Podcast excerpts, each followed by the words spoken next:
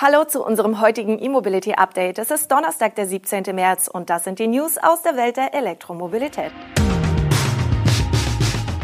Traton investiert mehr in E-Mobilität. Tesla unterbricht Produktion in China. BMW will deutlich mehr Elektroautos verkaufen. Initiative für bidirektionales Laden und Hamburg Energie erhöht Ladepreise kräftig.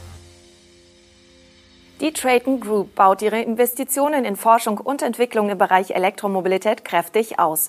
Das Unternehmen, welches zum VW-Konzern gehört, will dafür nun 2,6 Milliarden Euro bis 2026 aufwenden. Zuvor waren nur 1,6 Milliarden Euro bis 2025 geplant. Gleichzeitig fährt Traton die Investitionen in Verbrennungsmotoren zurück. Die Traton Group will mit ihren Marken darunter MAN und Scania eine führende Rolle beim nachhaltigen Transport einnehmen. Unsere Planung für die nächsten fünf Jahre haben wir daher konsequent auf den batterieelektrischen Antrieb ausgerichtet, sagt CEO Christian Levin. Dieser sei auch für die Langstrecke klar die umweltfreundlichste, schnellste und gleichzeitig für unsere Kunden günstigste Lösung, so Levin. Dafür wurden nun die Investitionen um eine Milliarde Euro aufgestockt. Obwohl Traton rein batterieelektrische Lösungen in den Vordergrund stellt, schließt der Nutzfahrzeugkonzern den Wasserstoff als weitere alternative Antriebsform nicht gänzlich aus. Wasserstoff könne in gewissen Nischen eine sinnvolle Ergänzung darstellen, so Levin weiter. Dennoch hätten rein batterieelektrische Lkw gegenüber Wasserstoff-Lkw einen deutlichen Vorteil, betont Trayton. Denn dort fließen drei Viertel der Ausgangsenergie in den Antrieb, beim Wasserstoff dagegen nur ein Viertel. Daher ist es unsere Priorität, in vollständig batterieelektrifizierte Fahrzeuge BEV zu investieren, so Levin.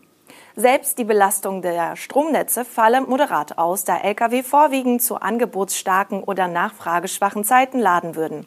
Traton strebt an, im Fernverkehr bis zum Jahr 2030 50 Prozent emissionsfreie Lkw zu verkaufen. Am Aufbau eines öffentlichen Ladenetzes für Elektro-Lkw und Fernbusse arbeitet Traton gemeinsam mit Daimler Truck und Volvo Group. Tesla setzt laut eines Agenturberichts die Produktion in seinem Werk in Shanghai für zwei Tage aus. Hintergrund ist wohl ein Covid-19-Ausbruch in China, der für strenge Bewegungskontrollen in einigen Städten, darunter Shanghai, geführt hat. Das berichtet Reuters unter Berufung auf eine an Tesla mitarbeitende und Zulieferer gerichtete Mitteilung. Konkret bezieht sich das auf den Mittwoch und Donnerstag dieser Woche. Ein Grund wird laut Reuters in dem Schreiben nicht genannt. Ein Zusammenhang mit dem Covid-Ausbruch ist aber wahrscheinlich. Die Behörden hatten viele Einwohner angewiesen, ihre Wohnungen oder Arbeitsplätze für 48 Stunden bis 14 Tage nicht zu verlassen und Corona-Tests durchzuführen. Die Maßnahmen hatten auch andere Unternehmen getroffen. So musste etwa VW die Produktion in gleich drei chinesischen Werken unterbrechen. Laut einem der Schreiben an Zulieferer bereitet sich Tesla nun offenbar auf einen Betrieb im Closed-Loop-Management vor.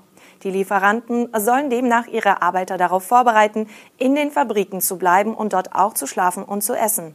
Der Apple-Zulieferer Foxconn durfte offenbar bereits am Mittwoch unter einer solchen Auflage seine Produktion in Shenzhen wieder aufnehmen, die zuvor ebenfalls unterbrochen wurde. Basierend auf den jüngsten Zahlen produziert Tesla in Shanghai rund 2000 Fahrzeuge pro Tag. Von einem zweitägigen Stopp wären also rund 4000 Model 3 und Model Y betroffen. Die BMW Group will ihre Ziele beim Hochlauf der Elektromobilität erhöhen. Wie der Konzern im Rahmen der Bekanntgabe seiner Geschäftszahlen für 2021 mitteilte, werde man bereits in diesem Jahr 15 vollelektrische Modelle in der Produktion haben, die rund 90 Prozent der heutigen Segmente abdecken. Das verwundert etwas. Offenbar hat BMW dabei auch Vorserienfahrzeuge mit eingerechnet. Vermutlich werden auch die unterschiedlichen Versionen des i4 als mehrere Modelle gezählt. Immerhin soll der Elektroabsatz nun rasant steigen. Bereits Ende 2025 will der Hersteller mehr als zwei Millionen vollelektrische Fahrzeuge auf die Straße gebracht haben. Dieses Ziel wird vor allem von Fahrzeugen getrieben, die bereits auf dem Markt sind oder bis dahin auf Basis der Elektroantriebe der fünften Generation auf den Markt kommen werden. Der große Technologiewandel ist dann für 2025 mit dem Debüt der neuen Klasse geplant. Mit dem BMW iX und BMW i4 haben wir die wahrscheinlich besten E-Autos der Gegenwart auf den Markt gebracht, sagte BMW-Chef Oliver Zipse selbstbewusst. Und mit dem BMW i7 liege man dieses Jahr nochmal nach. Große Hoffnungen liegen aber auf der neuen Klasse.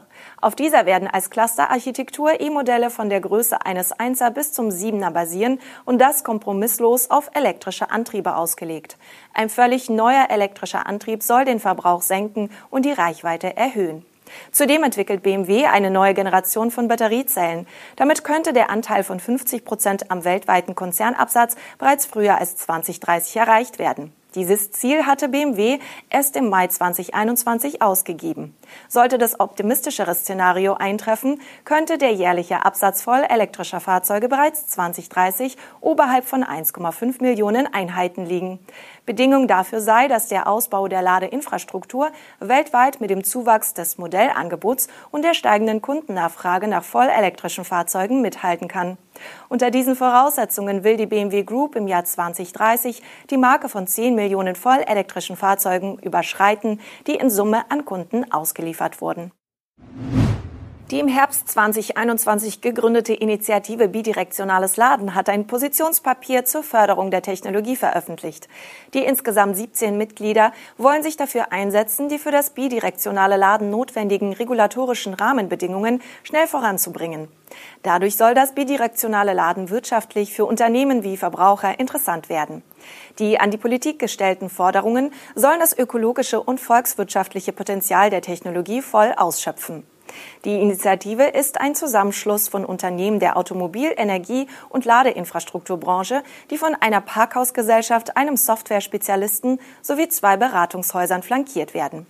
Über die Tochter Elli ist auch der VW-Konzern an der Initiative Bidirektionales Laden beteiligt. Volkswagen wünscht sich mit der Initiative übrigens das bidirektionale Laden mit Gleichstrom, weil es kostengünstiger und weltweit darzustellen sei. Von Relevanz seien hierbei Leistungsstufen von 7 bis 50 kW. Weitere Forderungen betreffen nicht nur die E-Mobilität direkt, sondern die Flexibilisierung der Energienetze allgemein. So wird eine Weiterentwicklung der Steuerung von Verbrauchseinrichtungen und Flexibilitätsbeschaffung im Verteilnetz aufgelistet, aber auch die Senkung der Mindestgeburtsgröße am Regelenergiemarkt von 5 auf 1 Megawatt, um Eintrittsbarrieren für mobile Speicher zu reduzieren. Und durch Anreize für den freiwilligen Einbau von intelligenten Stromzählern solle der Ausbau der Kommunikationsinfrastruktur schneller werden. Hamburg Energie hat mit Wirkung zum Mai eine Preiserhöhung an den rund 1000 öffentlichen Ladesäulen in der Hansestadt angekündigt. Eine Kilowattstunde Fahrstrom soll dann 49,9 Cent kosten. Derzeit sind es nur 29,5 Cent. Das entspricht also einer kräftigen Preiserhöhung um 69 Prozent. In dem Horizont Mobiltarif der Hamburger gibt es aber weiterhin nur den einheitlichen Kilowattstundenpreis. Zwischen AC und DC unterscheidet der Anbieter nicht. Hamburg Energie begründet die Erhöhung mit den in den letzten Monaten deutlich gestiegenen Energiepreisen. Dazu kommt noch die Gebühr, welche die Stadt Hamburg seit Anfang des Jahres erhebt. Bis Ende 2021 konnten Elektromobilitätsprovider ihren Ladestrom an Endverbraucher verkaufen, ohne Abgaben für die Verwendung der Ladesäulen zahlen zu müssen. Seit dem 1. Januar 2022 schlägt die Stadt 12 Cent pro Kilowattstunde an AC-Säulen und 20 an DC-Säulen obendrauf. Das waren die News und Highlights aus der Welt der Elektromobilität für heute. Wir wünschen Ihnen einen schönen Tag und melden uns mit dem E-Mobility Update am morgigen Freitag wieder. Bis dahin.